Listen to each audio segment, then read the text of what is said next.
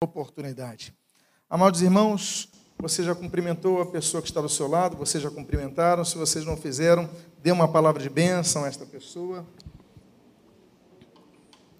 E eu gostaria de dar início a essa mensagem. O título da mensagem desta noite se denomina São estes os nomes dos príncipes. Eu convido a que você abra a sua Bíblia no livro de Números, capítulo 13. Números, capítulo 13. E eu gostaria de incentivar a você que puder que se coloque de pé para que possamos fazer a leitura inicial. Lucas capítulo 13. E assim registra a palavra do Senhor. Disse o Senhor a Moisés: Envia homens que espiem a terra de Canaã, que eu hei de dar aos filhos de Israel. De cada tribo de seus pais enviareis um homem, sendo cada qual príncipe entre eles. Enviou-os Moisés do deserto de Parã, segundo o mandado do Senhor. Todos aqueles homens eram cabeças dos filhos de Israel. Oremos.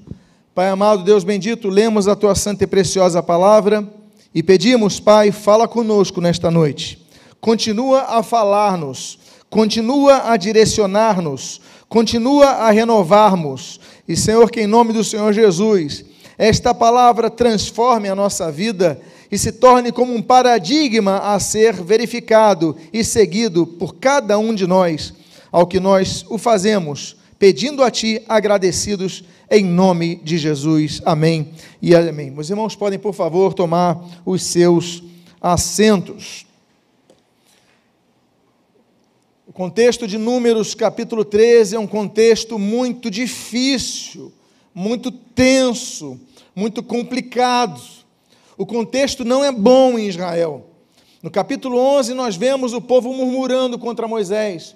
No capítulo 12, nós vemos os irmãos mais velhos Moisés, Miriam e Arão, resmungando, murmurando contra Moisés. O clima está terrível. No 16, nós temos a rebelião de Coré, que vai fazer com que a terra se reparta, com que parte do povo vá morrer por causa daquela sedição daquele líder, daquela, daquela pessoa. O ambiente não é nada fácil. Mas ainda assim, Israel está propenso a adentrar a terra prometida. Deus, entretanto, dá uma direção a Moisés. Moisés, separa de cada tribo um homem, para que eles espiem a terra. E a Bíblia diz então que cada homem tinha que ser o príncipe daquela tribo, ou seja, o principal daquela tribo, os cabeças daquela tribo. E Deus então traz uma direção para Moisés: olha, então você vai escolher 12 dos principais de cada tribo. E Moisés então envia esses homens, e a Bíblia diz que por 40 dias esses homens percorrem a terra de Canaã. Citou-se aqui o, o, deserto de Parã, eles foram para o deserto de Zim, eles desceram a Escol, de onde trouxeram aquele grande cacho de uvas. Eles viram os filhos de Anak, os gigantes. Eles trazem então as suas impressões. São doze líderes, não são pessoas comuns do povo, doze cabeças de suas tribos, que Deus define que Moisés então levantasse. E esses doze trazem um relato. Eu acredito que a maioria dos irmãos, se não todos, já ouviram a pregação sobre esses doze. E eu creio que também não seja inusual que você já tenha ouvido a respeito do relato dos dez espias e do negativo e o relato positivo dos dois espias. O que eu quero propor nesta noite, a que avancemos no texto bíblico, é que nós falemos destes dez homens que trazem o relato negativo, porque muitas vezes não falamos deles. Eu quero falar então desses dez príncipes da nobreza israelita. O que, que nós podemos extrair deles? Eu quero dizer aos irmãos que tudo na Bíblia é aproveitável. Uma vírgula, um Y, um ponto, um acento, tudo tem um sentido na Bíblia. Nada se desaproveita tudo se aproveita para a nossa edificação, como registra o apóstolo Paulo ao escrever a segunda carta a Timóteo, capítulo número 3, versículos 15 e 16, por exemplo. Tudo. E eu quero então que nós aproveitemos. Por que, que Deus escolhe esses homens? Porque que naquela época, exatamente aquelas pessoas eram os príncipes das suas tribos. E por que isso é significativo para cada um de nós? Avancemos então ao texto sagrado. E a Bíblia diz, no versículo de número 4 desse texto: São estes os seus nomes. Da tribo de Ruben, Samua, filho de Zacur. Samua, filho de Zacur. Todos os nomes do texto bíblico eu vou colocar como se encontra um texto hebraico, porque eles trazem o seu significado. Samua, no, no texto hebraico, significa renomado, uma pessoa que tem um bom nome a zelar. Eu sou da época dos cheques. Eu sei que a nova geração nem saiba direito o que seja isso. Mas quando você ia comprar alguma coisa da igreja, há muitos e muitos anos atrás, você dava um cheque da igreja, a pessoa não, tranquilo, recebe e tudo bem. Se fosse de outra pessoa, ligava para o chamado telecheque, consultava se podia liberar aquele. Era da igreja, não. Passou-se um tempo, quando você emitia um cheque em nome da igreja, pessoa da igreja, não quero receber. Mudou-se a configuração do nome dos cristãos. As pessoas que tinham nos evangélicos, pessoas de referência, de padrão, de hombridade, de, de caráter, de palavra, de uma palavra firme, do sim, sim, não, não, agora são pessoas dúbias. Nós vemos, por exemplo, na bancada evangélica, pessoas que são irmãos nossos, mas nós temos pessoas que estão ali que dão péssimo testemunho. Pessoas que são compradas com uma ambulância para a sua, para a sua igreja. Pessoas que se vendem. Nós temos nosso meio evangélico pessoas que se dizem cristãs porque vão aos cultos, mas dão péssimos testemunhos, a luz não brilha. Quando nós lemos que o primeiro príncipe, que esse, nesse caso da tribo de Rubens, Samua, de Shamua em hebraico, Shamua, significa renomado, nós temos que lembrar que nós devemos, temos um nome a zelar. A Bíblia diz no livro de Gênesis, capítulo 6, que Noé era um homem justo. A Bíblia caracteriza Jó, no capítulo 1 de Jó, que Jó era um homem íntegro e reto, temente a Deus e que se afastava do mal. A Bíblia diz no livro de Daniel que Daniel era um homem fiel e nele não se encontrava erro nem dolo. A Bíblia diz no Evangelho de Marcos, capítulo número 6, que Herodes, ele temia a João Batista. Diz a Bíblia, Herodes, pois, temia a João Batista porque era homem justo e santo. Características de homens, de servos de Deus, que eram nobres pelo seu testemunho. Meus amados irmãos, quando a Bíblia vai denominar aqueles que as sociedades bíblicas do, do, do, mundo geralmente vão colocar ali a escolha dos diáconos, Atos capítulo 6, naquela relação de sete homens ali é, registradas, a Bíblia diz que tenham bom testemunho para com os de fora. Nos relatos a Timóteo e a Tito, na relação dos presbíteros a serem levantados, olha, eles devem ter bom testemunho para com os de fora. A Bíblia diz no, Evangelho, no, no livro de Atos Apóstolos, capítulo 10, sobre Cornélio: olha, Cornélio era um homem íntegro e temente a Deus. Nós temos os registros da Bíblia de pessoas não apenas que seguiam a Deus, mas que eram homens justos, eram homens íntegros, eram homens retos, eram homens que temiam a Deus, que se afastavam do mal. E aí nós temos então essa primeira, esse primeiro príncipe dentre os dez do relato negativo, sim, sabemos. Mas Deus escolhe esses homens. Moisés apenas os chamou porque Deus falou: tem que ser os príncipes. Ou seja, era o Samua que Deus queria, era o renomado que Deus queria. E Deus pega pessoas renomadas e coloca numa prova de fé. Eu quero ver agora você que tem um nome a zelar, se você vai demonstrar isso. Eu quero lembrar aos irmãos que o nome que nós carregamos, chamado o nome de cristãos, ainda que no, o cristão o ão nos, nos aponte a uma possibilidade de um superlativo no português, mas no grego cristão é cristianos, A nós, isso daí é um diminutivo, ou seja, um Cristozinho, um pequeno Cristo. Eles vão ser chamados de pequenos cristos ali em Antioquia, por quê? Porque eles, o testemunho deles, é, a forma de eles se conduzirem naquela sociedade demonstravam que eles eram pequenos cristos. Aquilo que Efésios capítulo 2 vai denominar de os filhos da luz. Será que nós somos filhos da luz? O primeiro nome desse primeiro espia, dentre os dez nobres, que tem um relato negativo, é Samua, que significa renomados. Existe um segundo príncipe. Esse segundo príncipe é denominado ali no versículo número 5, a Bíblia assim registra. Da tribo de Simeão, Safate, filho de Ori. Meus amados irmãos, Safate, em hebraico, significa julgado.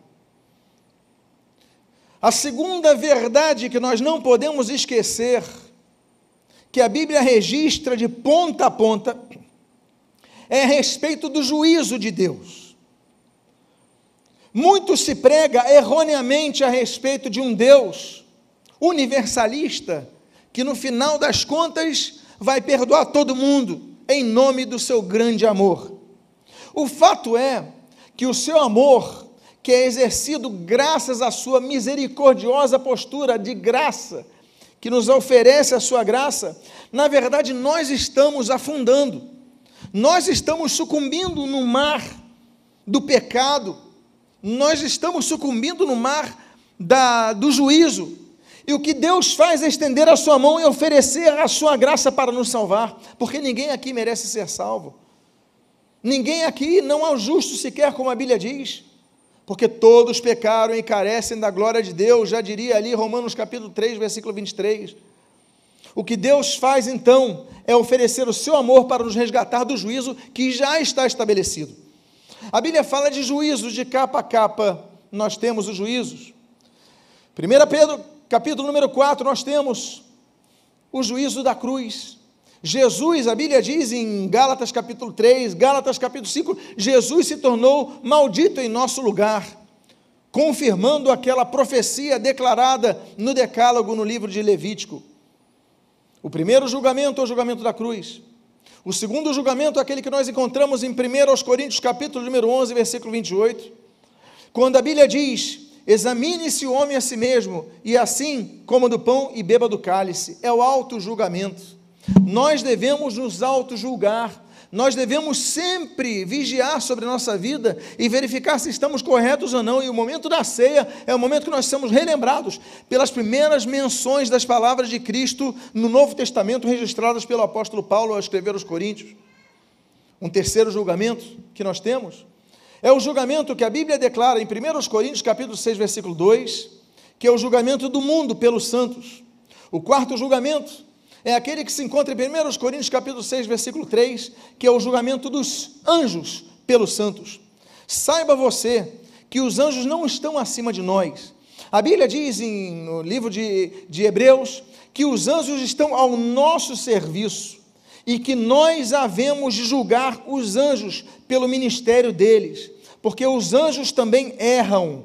O único que não erra e o único que não errou foi Jesus os anjos têm tanta capacidade de pecar, de errar, que um terço, de acordo com o que nós lemos em Apocalipse capítulo 2, é arrastado pela cauda da rebelião satânica.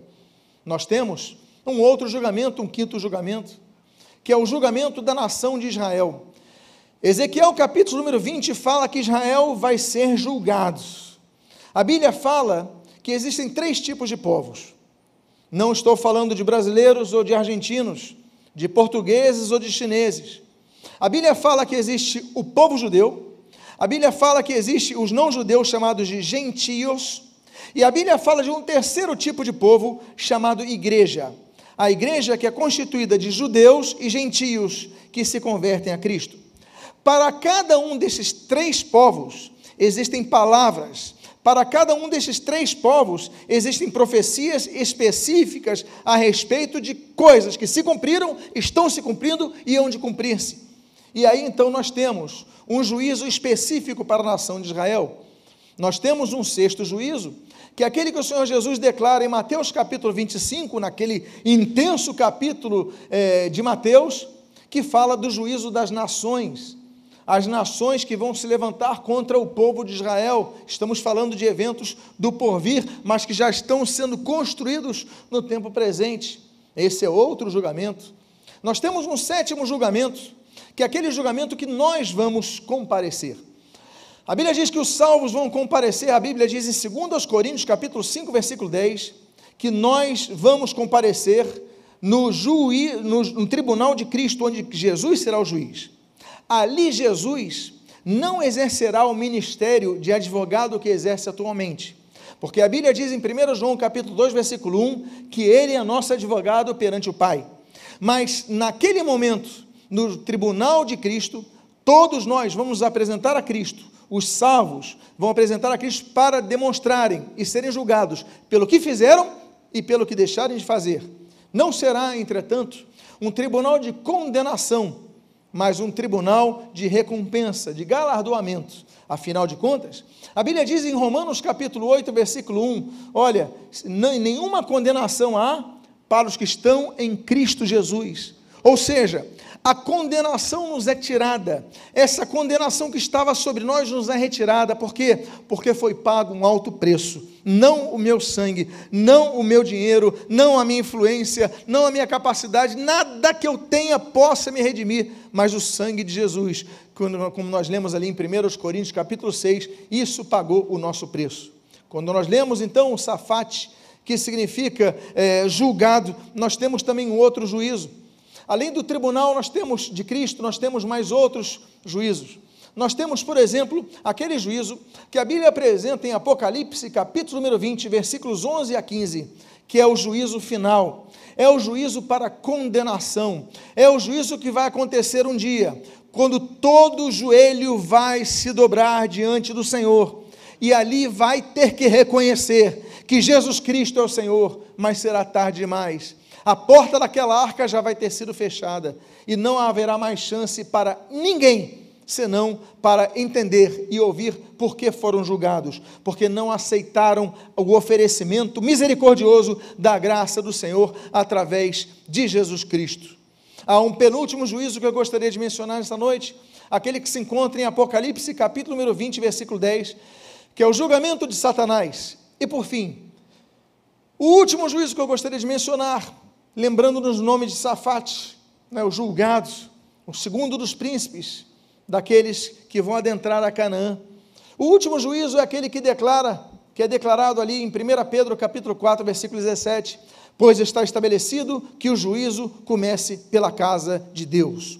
O juízo começa pela casa de Deus. O juízo começa pela casa de Deus. Quando você observar escândalos, é Deus julgando a igreja. Quando você observar é Deus então colocando a sua mão, pesando a sua mão, entenda, Deus está estabelecendo o seu juízo purificador na igreja. Quantos podem dar glória a Deus? Porque nenhuma condenação há para os que estão em Cristo Jesus. Então agarre-se nisso, diga: Senhor, perdoa-me. Senhor, eu falhei, mas eu quero me corrigir contigo. Há um terceiro, há um terceiro príncipe desses dez, que geralmente não são mencionados. Geralmente falamos de quem? Josué e Caleb.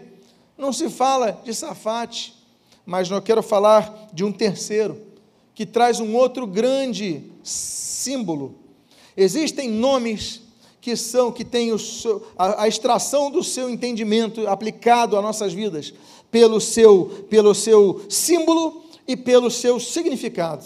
E Gigeal diz a Bíblia nesse texto, versículo 7, o seguinte: E da tribo de Sacar, Gigeal, filho de José. Gigeal, filho de José. Amados irmãos, esse termo hebraico Igeal significa Ele redime. A primeira menção ao pecado que acontece na humanidade acontece no Éden. E ali então há, há, há, o estabelecimento do pecado por opção do homem. Ele desobedece, ele quer ser como Deus, ele cobiça. Então se estabelece o juízo sobre o homem. Mas no mesmo momento, a Bíblia declara a primeira profecia messiânica de toda a palavra de Deus, de todas as profecias messiânicas, ela se registra e se encontra em Gênesis capítulo 3, versículo 15, quando demonstra que nasceria o filho da mulher e que venceria Satanás, já apontando para nosso resgate. Quando nós lemos o livro de Jó, nós lemos que dentre tantos argumentos e contra-argumentos, ele refere-se sobre o futuro redentor que se levantaria na terra. No capítulo 19 do livro de Jó, ele diz: Olha, eu sei que meu redentor vive, e por fim se levantará de entre a terra. Jesus viria, profecia messiânica no livro de Jó sobre a redenção que há em Jesus. Eu quero dizer, ninguém pode se redimir. O profeta Jeremias falava que ninguém tem capacidade de se redimir.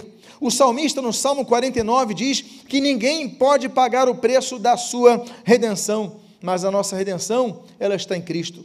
Colossenses, ele fala exatamente sobre isso. É, ele nos transportou do império das trevas, das trevas para o reino do Filho do seu amor, no qual temos remissão, é, redenção e remissão dos pecados. Colossenses 1, de 13 a 14. Ou seja, somos redimidos em Cristo. Jesus é o nosso redentor. E a Bíblia diz que essa remissão, Hebreus capítulo 9, é para toda a eternidade. Louvado seja Deus. Nós falamos de três príncipes. Eu quero falar de um quarto príncipe. Você pode me lembrar o nome do primeiro príncipe? Alguém aqui pode me lembrar? E o nome do segundo príncipe? Safate. E o nome do terceiro príncipe? Gigeal, Igal. Agora o nome do quarto príncipe. Versículo de número 9. Da tribo de Benjamim, Pauti, filho de Rafu. Pauti, filho de Rafu. Pauti significa o meu livramento. Eu fui livre, eu fui liberto. Olha que nomes significativos desses dez espias. Eu fui livre, eu sou livre. Quando o Senhor Jesus, o Redentor, que é prometido, ele começa a exercer o seu ministério. A Bíblia diz que em determinado momento ele entra numa sinagoga. E a Bíblia diz que Jesus tem uma função na sinagoga. Jesus não era um participante qualquer.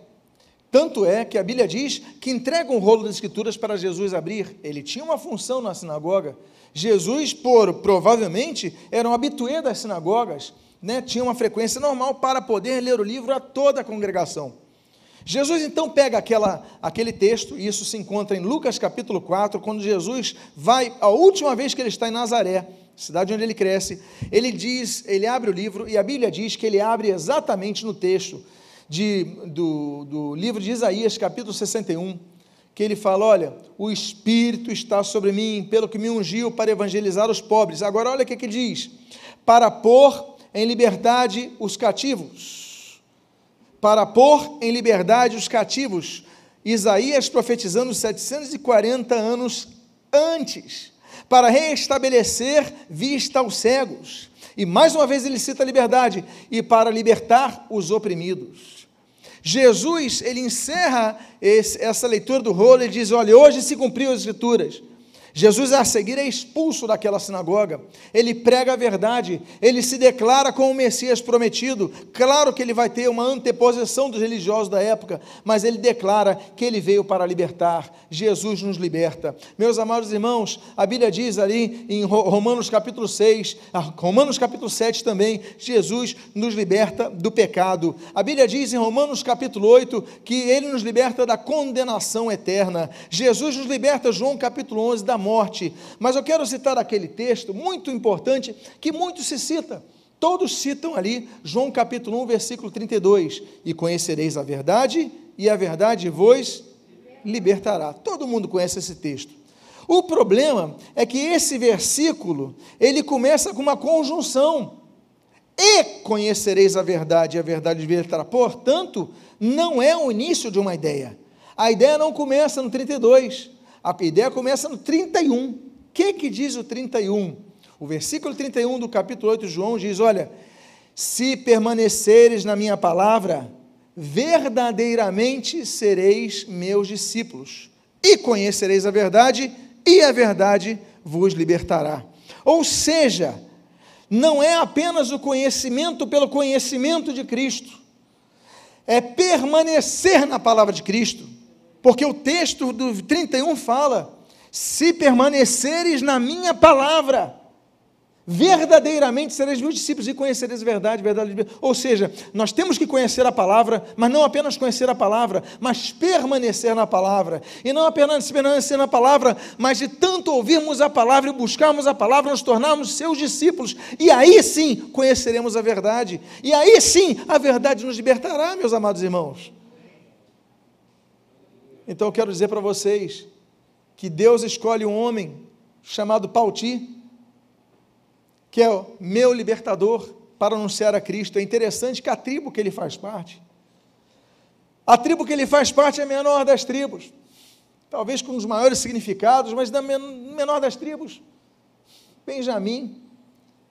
Se você olhar Jerusalém, por que, que Deus dá direção a, a, a Davi para estabelecer o seu templo, a sua morada naquele, naquela cidadezinha que vai receber o nome de Jerusalém, que era a terra dos Jebuseus, ali no Monte Sião. Primeiro, significado. Afinal de contas, ali do lado do Monte Sião está o que? Está o monte ah, onde Isaac ele vai oferecer o seu, o seu, Abraão vai oferecer o seu Isaac, o Monte Moriá. Tem um significado, tem um sentido, mas o que, que havia de geograficamente estratégico ali? Não pertencia à tribo de Judá. A tribo de Judá vai até a fronteira com Jerusalém, aqui já é a tribo Benjamim, é a menor das tribos, onde a, a presença de Deus mais se manifesta em glória. A presença no templo, a presença da morada, as profecias sobre Jerusalém, ali Deus estabelece ali a sua cidade santa. Meus amados irmãos, e dessa tribo vem um homem que fala que é meu libertador a um outro príncipe, desses príncipes que vão é, espiar a terra da promessa. A Bíblia diz no versículo 10, no versículo 11, da tribo de Zebulon, Gadiel, dois príncipes, filho de Sodi, e da tribo de, Judé, de José, pela tribo de Manassés, Gadi, filho de Suzi. Meus amados irmãos, nós temos dois homens com nomes semelhantes. Os seus significados são paralelos, porque Gadi significa a minha riqueza, e Gadiel significa a minha riqueza é Deus, daí o El no final. Significados de riqueza. Como se pode parametrizar uma riqueza? Pelas posses. Nós devemos entender riqueza pela quantidade de números na conta bancária, se mede riqueza pela quantidade de imóveis. Há pessoas que estão nesse momento deprimidas na Avenida Vieira Solto, têm riquezas, têm bens, mas não têm paz. Muitas das pessoas que acabam morrendo, dando um fim à sua vida, elas têm riquezas, elas têm posses, elas têm bens, mas não têm paz. Então, o que mensura uma riqueza? Qual é a verdadeira riqueza? Porque nós olhamos pessoas sem posses, olhamos pessoas que vivem numa circunstância muito delimitada, mas são pessoas felizes, são pessoas alegres, são pessoas que dormem com paz no seu coração. Por quê? Porque elas têm a verdadeira riqueza, Jesus Cristo na sua vida. Então, meus amados irmãos, entenda que a riqueza é muito maior. E o apóstolo Paulo, quando escreve ali aos Romanos capítulo 11, ele fala assim: ó oh, profundidade da riqueza, tanto em sabedoria como em conhecimento de Deus. Riqueza, você vê, você estabelece pelo seu olhar, pelo seu conhecimento.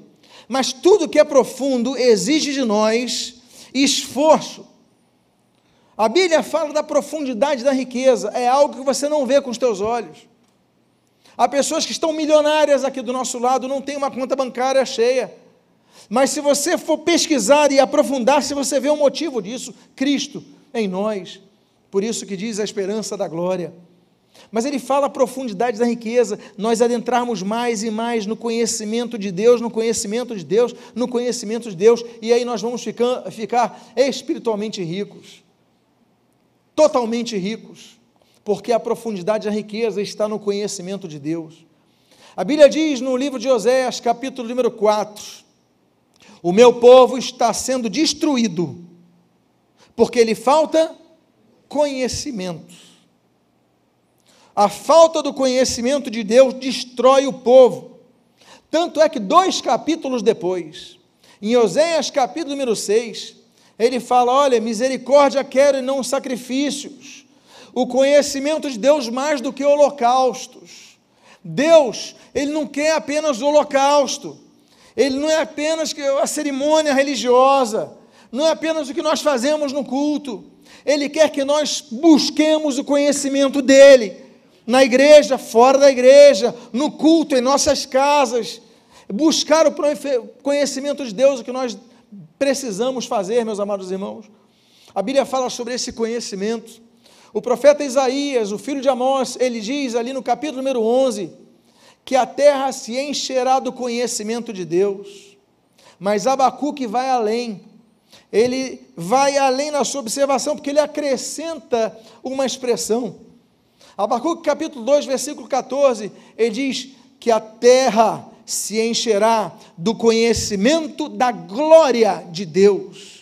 Por quê? Porque quanto mais profundo nós escavarmos, mais tesouros nós encontraremos. Quanto mais profundo você estudar a sua Bíblia, mais tesouros você receberá. Quanto mais profunda for a sua vida de oração, mais experiências você vai ter. Quanto mais profundo você for no louvor, mais você vai perceber a presença de Deus a tal ponto daquela presença manifesta no templo, quando aqueles sacerdotes não conseguiram ficar de pé, tamanha era a manifestação da glória de Deus.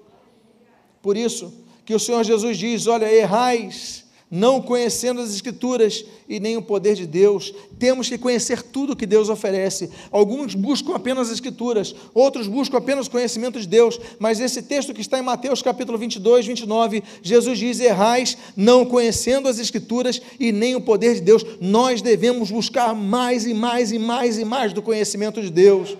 Por isso que esses homens eles têm esse significado, Gadi Gadiel. A minha riqueza não, não é apenas a minha riqueza, a minha riqueza é Deus, vem de Deus, aponta para Deus, Deus me supre um tudo que eu preciso ter. E aí nós vamos para um outro príncipe daqueles que Deus define para que Moisés chamasse para que espionassem a terra prometida. A Bíblia diz no versículo número 12: da tribo de Dan, Amiel, filho de Gemali. Amiel, filho de Gemali. Meus amados irmãos, Amiel significa parente de Deus. Aquela palavrinha El no final aponta para Deus. Ami, El, ou seja, parentesco com Deus. Existem pessoas que, diz que de, dizem que Deus é Pai. Elas só se esquecem de um detalhe. E o detalhe significativo é mencionado pelo próprio Senhor Jesus, no Evangelho de, de João, capítulo 8, 44, que diz: Olha, vós sois, vós tendes por pai ao diabo, porque Satanás é o pai da mentira. O diabo também é pai. Ele é pai dos mentirosos. O Senhor Jesus é que não sou eu, é o Senhor Jesus que declara, João 8,44. Então, há pessoas que têm por paternidade ao diabo. Há pessoas que têm como paternidade, a Bíblia diz, segundo Efésios, nós lemos ali no capítulo 2, capítulo 5, a Bíblia vai falar a respeito dos filhos da ira. Existem pessoas que nascem, que crescem, e que a paternidade é a ira. Meus amados irmãos, mas nós temos uma mudança de paradigma. A Bíblia fala, e eu volto àquela questão dos três povos, os irmãos lembram que eu mencionei há pouco. A Bíblia fala, por exemplo, da paternidade para com Israel. Os irmãos se lembram que o capítulo do chamado de Moisés é o capítulo 3 do livro de Êxodo. No capítulo 4, a Bíblia diz assim: Deus fala para Moisés: Moisés, vai a Faraó e dize-o: Israel é meu filho, Israel é meu primogênito. Há promessas de Deus para com a nação de Israel. Israel é meu primogênito. No Novo Testamento, quando Paulo escreve a grande declaração de independência da fé cristã, que é a carta aos Gálatas, o Lutero reformador dizia que a minha amada Gálatas, ele amava esse livro. Mas a Bíblia diz, no capítulo 4, olha, vós que sois filhos da promessa, de acordo com Isaac, ou seja, ainda os cristãos que vêm do judaísmo, ainda os cristãos judeus, eles têm promessas específicas para eles. Não vou dar aqui um estudo de escatologia agora. O que eu quero dizer é que são filhos da promessa. Agora, a igreja também é constituída de filhos de Deus. Porque todo, a todos quanto receberam, João capítulo 1, versículo 12, deu-lhes o poder de serem feitos filhos de Deus, a saber, aos que creem em seu nome. Nós nos tornamos filhos pela fé, a tal ponto do apóstolo Paulo dizer ali na carta aos Romanos que nós recebemos o espírito de adoção, pelo qual nós clamamos o que? Aba Pai, papaizinho, Romanos 8. Então, nós passamos a ser aquilo que Efésios diz, que nós somos agora filhos da luz. Olha que anteposição. Efésios falando, filhos da ira, filhos da luz. Jesus nos resgatou. Amiel, eu sou parente de Deus. Diga à pessoa que está do seu lado: Amiel, eu sou parente de Deus. Eu sou filho de Deus.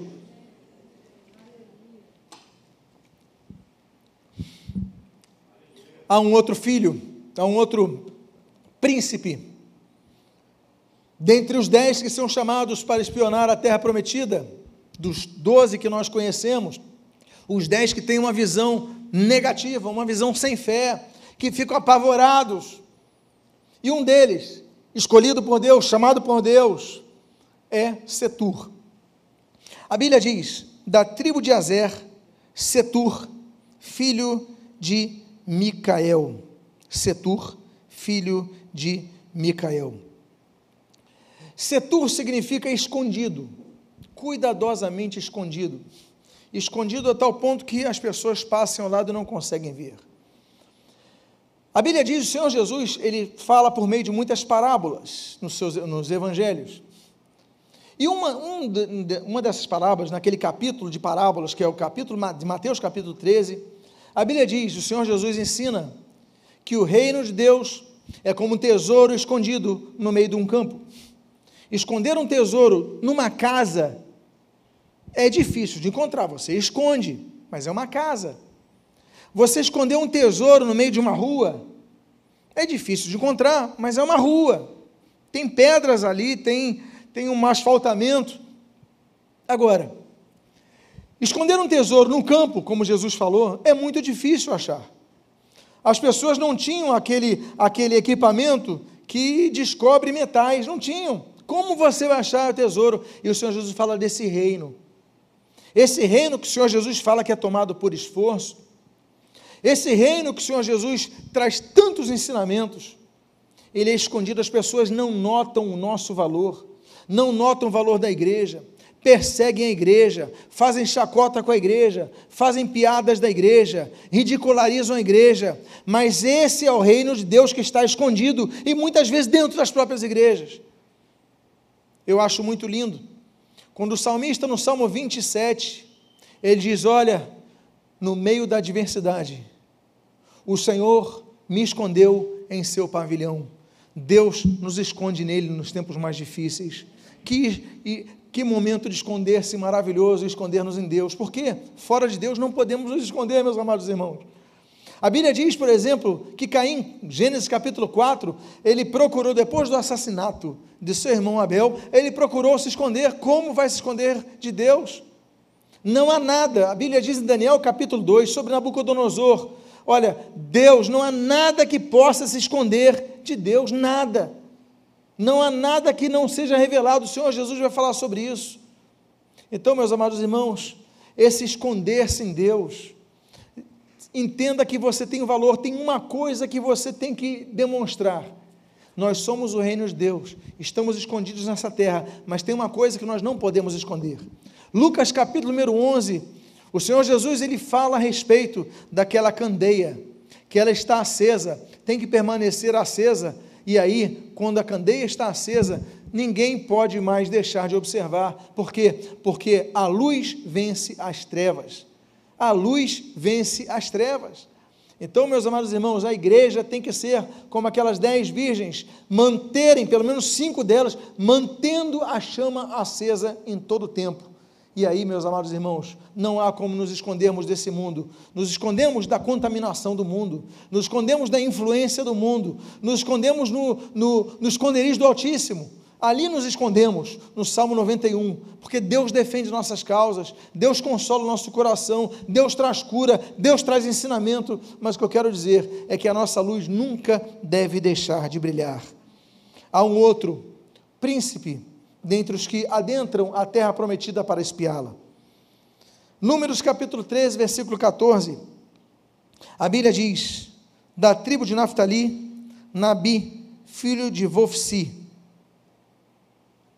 Narbi significa retirados.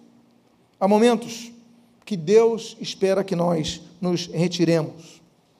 O Senhor Jesus, a Bíblia diz, que se retirava para o deserto para orar. O Senhor, a Bíblia diz, Mateus 26, que se retirou para o jardim de Getsemane para orar. A Bíblia diz que o Senhor Jesus, ele entrou no barco e foi para o meio do mar da Galileia para orar. Há momentos que nós precisamos nos retirar, porque são muitas vozes, muitas vozes nos poluindo, muitas vozes nos influenciando, e nós muitas vezes não paramos para ouvir a voz de Deus, nos confundimos. Há momentos que nós precisamos ser retirados, mas há momentos que nós não temos força, e aí nós pedimos: Deus, me retira desse meio, me retira disso. A Bíblia diz ali em Deuteronômio, capítulo número 6, Olha, porque Deus nos retirou do Egito com a sua mão forte. Há momentos que nós não temos força para sair, então é hora de clamar a Deus: Deus me retira disso, me ajuda, me ajuda, me ajuda, porque eu não estou conseguindo. O próprio processo de santificação, nós precisamos pedir ajuda a Deus. Sabemos que a Bíblia diz: Olha, santificai-vos, porque amanhã vereis o Senhor. Mas nós temos que pedir força a Deus, porque há momento que você está fraco. Senhor, me ajuda! E o Espírito de Deus te ajuda a retirar-te desse mundo, afinal de contas, santificado significa separado, ou seja, retirado da influência deste mundo. Deus, ele não, Deus não mistura a sua glória. Deus não divide a sua glória. E nós temos que ter muito cuidado para não perdermos a presença de Deus, que não passe de nós o teu espírito, como diz o salmista. Quando nós lemos ali 1 Samuel, capítulo número 16, a Bíblia diz que o espírito de Deus se retirou de Saul. E nós nos entristecemos com isso, porque a Bíblia diz que Saul era profeta. A Bíblia diz que o rei Saul profetizava, o homem era rei, era profeta. Mas o espírito de Deus se retira dele e ele é tomado de tantos sentimentos ruins e termina a sua vida como terminou. Meus amados irmãos, eu só quero dizer uma coisa: Deus, Ele é capaz de te retirar. Não retirar-se de você, Ele não quer isso, mas Ele quer te retirar das influências malignas desse mundo. A Bíblia diz em Colossenses capítulo 1, versículo 13 e 14: Olha, Ele nos libertou, nos retirou do império das trevas e nos transportou para o Filho, do reino do Filho do seu amor, no qual temos redenção a remissão dos pecados. Ele nos retira. Senhor, me retira desse lamaçal, o tremedal do pecado, como diz o salmista. Me retira, me ajuda. E Deus, com a sua mão, ele estende a sua mão. Assim como Jesus fez com Pedro, aquele homem estava afundando, estendeu a sua mão. Jesus estende a sua mão para nós e nos retira. Por isso que esse texto, esse texto, esse nome é tão significativo, Narbi, retirado, porque Deus nos retira. E aqui eu tenho o último dos dez nomes, dos dez príncipes que espiam a terra e não conseguem ter uma visão de fé. Nós começamos a aprender que os significados, as vantagens, a escolha de Deus, a direção de Deus, não são suficientes para tornarem uma pessoa uma pessoa de fé. Porque o passo de fé nós temos que dar. Você pode ter nascido na igreja, você tem que dar o passo de fé. Você pode ter crescido na igreja, participado do ministério, você tem que ter o teu passo de fé. E aí nós vamos para o último dos nomes. O último dos nomes, do versículo número 15. Da tribo de Gade, Geuel, filho de Maqui. Geuel, filho de Maqui. O último dos dez. Geuel, majestade de Deus. Majestade de Deus. A Bíblia diz no Salmo de número 29 que a voz de Deus é majestosa. A Bíblia diz no Salmo 93 que Deus se veste de majestade. O que, é a majestade? Majestade, no meio das autoridades, é a autoridade maior. Não, mas esse daqui é rei, esse daqui é rei, esse daqui é rei. Estamos numa sala com vários reis. Espera aí, mas vai entrar a majestade. E aí os reis se prostram. A Bíblia menciona três ocasiões que Jesus é declarado o rei dos reis. 1 Timóteo capítulo 6, Apocalipse capítulo 17 e Apocalipse capítulo 19, a Bíblia declara que Jesus é o Rei dos Reis e Senhor dos Senhores, por isso ele está vestido de majestade. Aquele texto tão bonito, aquele cântico de Davi. Davi está feliz, a arca da aliança está regressando. Ele escreve um cântico, 1 Crônicas 16. E ele diz assim: Olha, exultem os céus alegre-se a terra e proclamem as nações: o Senhor reina. Quem escreveu isso era um rei. Um rei que tinha todo o poder ali, mas ele fala: Olha, exultem os céus, olha, alegre-se a terra, declare as nações. Não é Davi que é o rei, não, o Senhor reina. Por isso que nesse mesmo texto ele vai citar um salmo que é remencionado ali no Salmo 96, ele vai citar ali em 1 Crônicas capítulo 16. Ele diz: Olha, glória e majestade estão diante deles, força e formosura no meio do seu santuário. Ele está vendo a arca, então ele fala: é a glória, é a majestade, é a força, é a formosura, e o santuário é dele, a glória é dele, o culto é para ele, a majestade é dele, ele é o Rei dos Reis, ele é o Senhor dos Senhores. Quantos podem glorificar a Cristo? Esse homem Joel tem esse significado tão profundo, tão bonito. E aí nós vamos então para a conclusão. Porque a gente geralmente fala só de Josué e Caleb. Por que, que a gente não fala dos dez? Quanta riqueza tem nesses dez nomes. Mas como eu já falei dos dez, a minha conclusão vai para dois outros nomes. Aqueles nomes eu coloquei o subtítulo Dois príncipes, eh, dez príncipes da nobreza. Mas aqui eu cito, nesse outro subtítulo, dois príncipes com nobreza. O primeiro deles é da tribo de Judá. A Bíblia diz: da tribo de Judá, Caleb, filho de Jefoné. Caleb, filho de Jefoné. Tem dois animais aí nesse texto. Um de significado e outro de símbolo. Porque se Judá significa louvor, o significado, o símbolo de Judá é um leão. Leão de Judá, que é apontado como sendo Jesus, o alvo do louvor.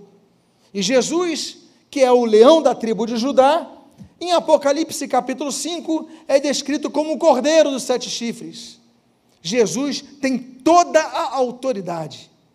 Mas o nome desse homem também é o nome de um animal. A Bíblia diz que o nome desse homem, talvez o mais experiente, o mais idoso, ele tem 40 anos quando vai espionar, mas ele era o príncipe do seu povo. A Bíblia diz Caleb. Caleb em hebraico significa cachorro. Aí você talvez se pergunte como é que um pai coloca o nome do filho de cachorro. Se eu perguntasse para você, você colocaria o nome do seu filho de cão? Mas você tem que entender o sentido do hebraico. Porque no hebraico, Existem expressões, como no português existem expressões, como em qualquer língua existem expressões, que não são vistas pelo seu significado, mas pelo seu símbolo. E quando um pai coloca o nome de cachorro, significa meu companheiro fiel. Afinal de contas, o cachorro é um animal fiel. Se você viajar anos, se ausentar e reencontrar o seu cachorro, ele vai estar do teu lado.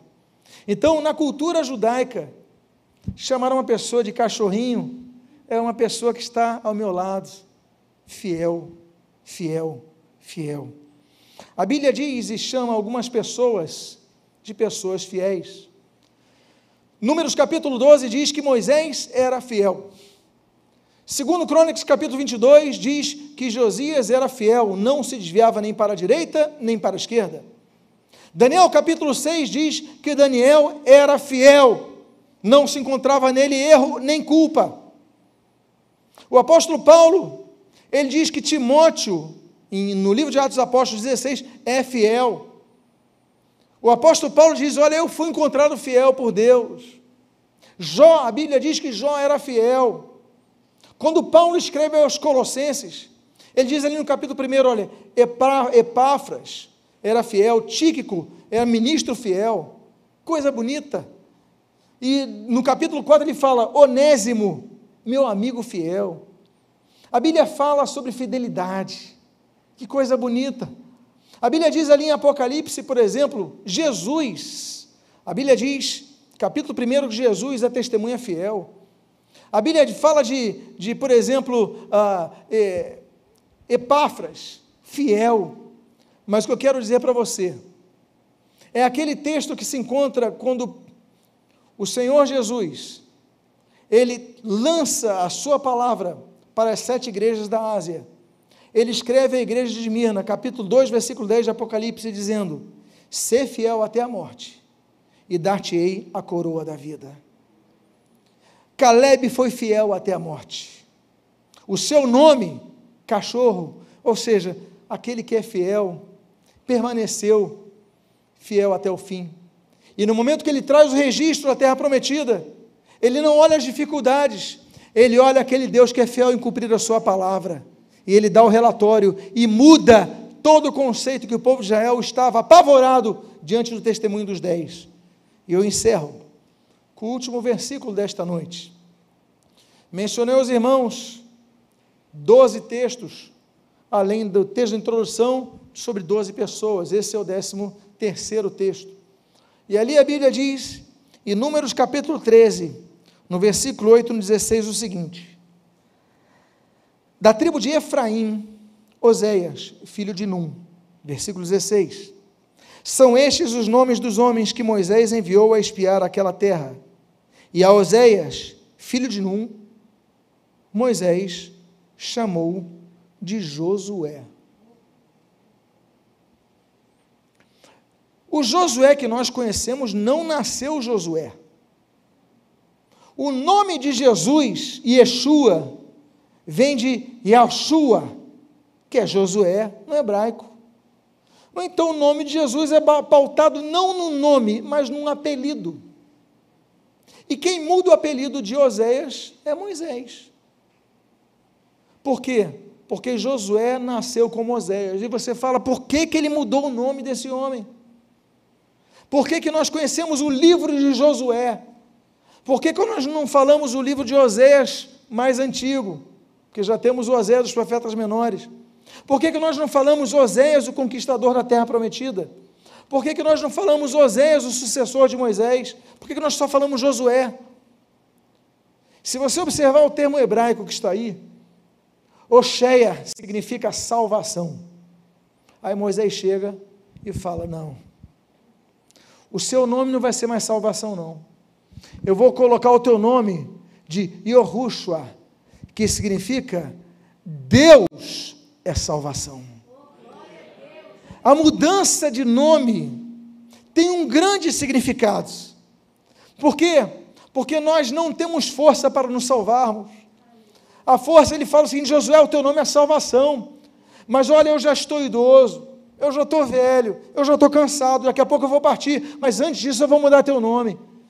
Todo mundo não vai te chamar de salvação, não, vai te chamar Deus é salvação, porque a salvação vem do Senhor, a salvação vem do Senhor, a salvação vem do Senhor, e que todo mundo que fale, mencione o teu nome e declare: a salvação vem do Senhor.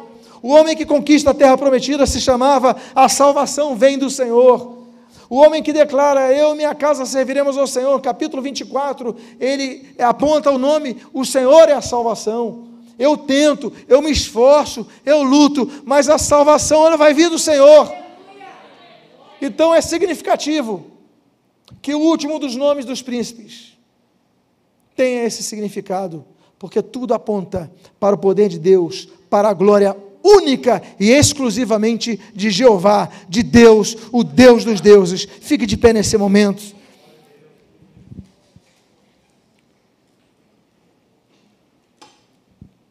Eu quero te convidar a fechar os seus olhos.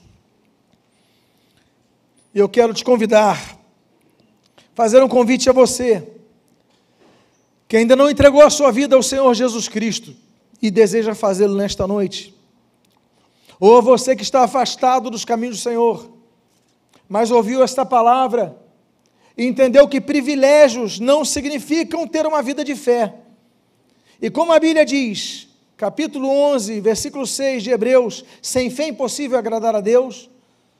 Então você precisa, olha, eu tenho privilégio de ter esse nome, eu tenho privilégio de ter essa criação, eu tenho privilégio de, de estar no meio de pessoas, mas eu preciso dar o meu passo de fé, me arrepender de meus pecados, então, se houver aqui, a igreja está orando com seus olhos fechados, alguém quer entregar a sua vida ao Senhor Jesus, ou a voltar aos caminhos do Senhor, levante sua mão bem alto, levante seu braço bem alto.